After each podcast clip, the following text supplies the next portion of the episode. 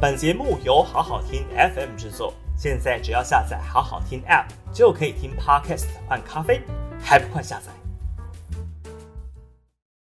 好好听 FM 的朋友，大家好，我是平秀玲。八月四号的今日评评理哦，谈谈裴洛西十九个小时旋风式的台湾访问之后呢，那他已经离开，在今天的下午离开，飞往韩国了。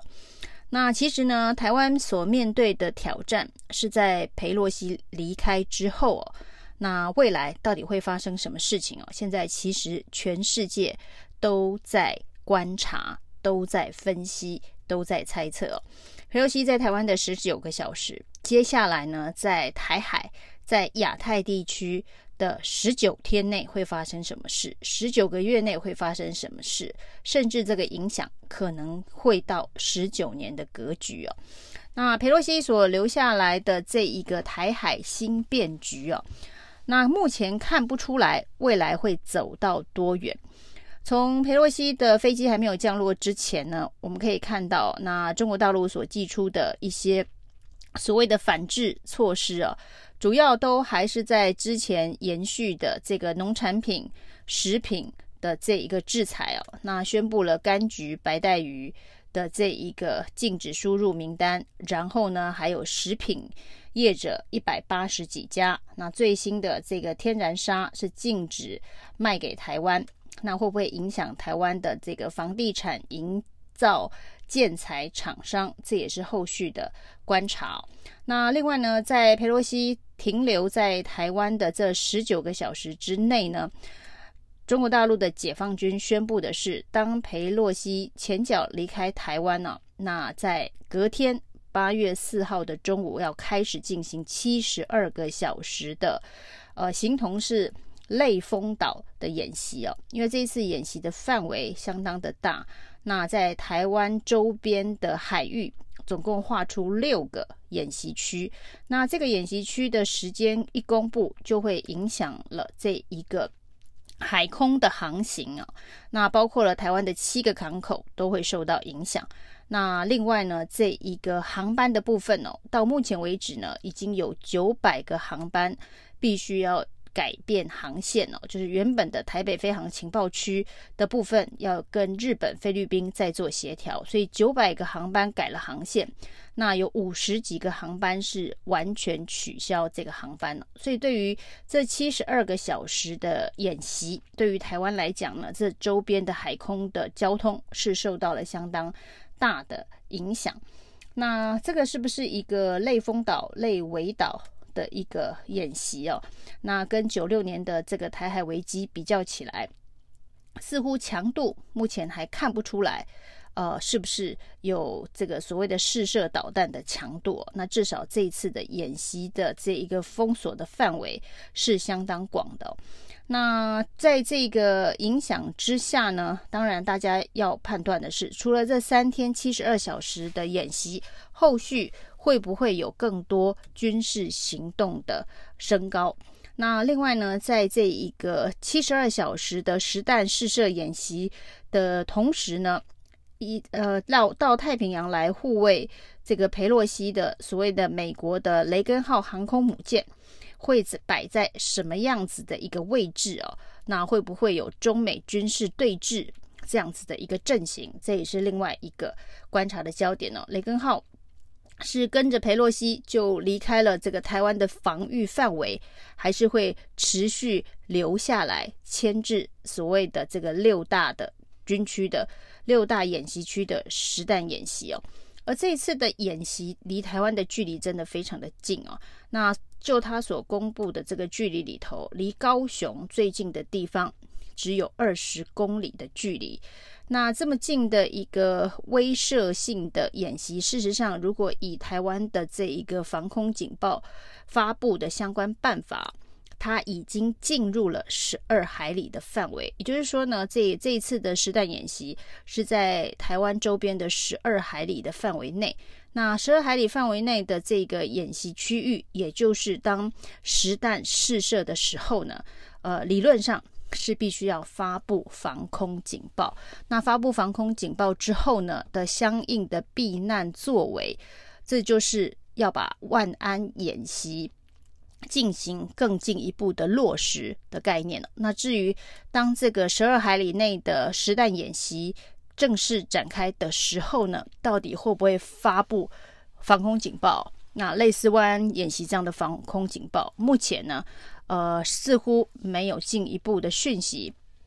来说明哦。那到目前为止呢，包括了军事演习的宣布，还有农产品、食品、呃天然砂的砂石的这个制裁啊，那都还在可控的范围之内哦。那跟在裴洛西到台湾来之前呢，中国大陆所宣称的，呃，请不可以玩火自焚，所谓的伴飞，所谓的飞进呃台湾海峡。这个把佩洛甚至说把佩洛西的飞机打下来的这些呃高调的宣示比起来，仍然是有一段落差。那甚至呢，我们看到一种新形态的呃这个反制的措施是发生在骇客的部分呢、哦。呃，在佩洛西在台湾的这十九个小时内呢，总统府的网站、外交部的网站呢都被骇客入侵给瘫痪了。另外呢，居然出现统一超商，还有这个台铁的部分的看板、电子看板跟荧幕啊，那被害入这一个攻击佩洛西的相关的字眼呢、那这的确是过去所没有发生过的一个新形态的资讯战啊。那 NCC 在经过了一整天的调查之后，告诉大家说，这些网站被骇入的原因，是因为这一个播放系统当中哦，有部分的中国软体，那可能是这些中国大陆的软体所留下的后门，让骇客可以入侵哦。那这到底是不是呃最终调查的真相？如果是的话呢，那全台湾的这一个资安系统。恐怕要做一个非常彻底的检查，所以从这个现在开始，未来的不管是十九天、十九个月，如果呢这一场台海新变局的呃结构确定之后呢，它是一个不知道会走多远的一个对峙的状态的话，很多事情都必须要重新做架构上面的厘清跟调整，包括呢资安系统的总体检，包括了如果呢未来这个类风岛的演习三不五时就会来一下哦，那我们的这个能源的储备够不够？那也会成为一个重要的国安问题哦。那第一时间呢，经济部是告诉大家，我们的这个石油的储备哦，可以有一百四十六天。这么多，那煤的储备可以有三十九天呢，那天然气的储备比较少，只有十一天呢。所以呢，未来在这个呃能源的部分呢，如果被类封锁或者是这个类封岛的状态之下，天然气显然是最危险的，因为它的存量只有十一天呢。那我们现在又呃大量的依靠天然气发电呢，所以呢，有关于电力的供应。恐怕会是未来比较麻烦的问题啊。那这个由于这次的实弹演习呢，离这个台湾的距离算是非常的近啊，已经进入了这个十二海里的范围。于是大家就开始重回刚刚才发生的万安演习哦，到底避难的空间够不够哦？那全台湾的四千六百个避难所，据说可以容纳一千两百万人的避难，但是在避难所内。的粮食、饮水的这个供应、补给的后勤哦，又是什么样子的机制的运作？这是在过去演习的时候从来没有思考过的。那看起来越来越有机会，相关的机制会启动。所以呢，所谓的第四次的台海危机，那是多大规模、多长时间，会造成多大呃幅度的？影响，这恐怕都是现在国安会议必须要把相关的 SOP、相关的剧本呈现的一个呃时间点哦。那恐怕蔡英文总统要积极的举行国安会议，做出因应，让全民都有共识，